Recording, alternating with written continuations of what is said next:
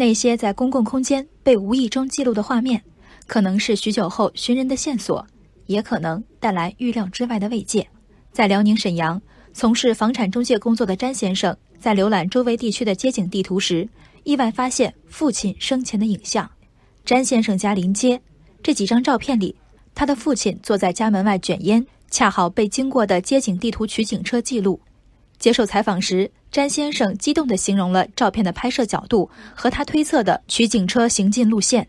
詹先生说，父亲于两年前去世，他为人内向，抗拒拍照。以至于其遗像只能使用二十年前拍摄的身份证照片。对思父心切的詹先生，这几张街景照几乎是父亲二十年间留下的唯一影像，分外珍贵。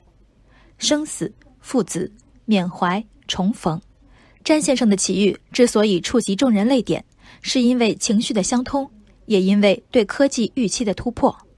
从公共场所到私人空间，与摄像头相关的新闻里，违法违规安装有。隐私泄露也有，而此刻网友纷纷提示詹先生向接警车运营方索取清晰版的图片。无心快门下是科技之善。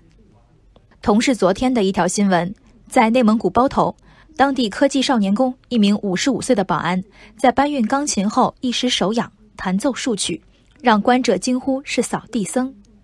这位李姓保安说自己年少时酷爱音乐，但家中没有购买钢琴的条件。于是以手风琴入门，并抓住一切机会学习弹钢琴和电子琴。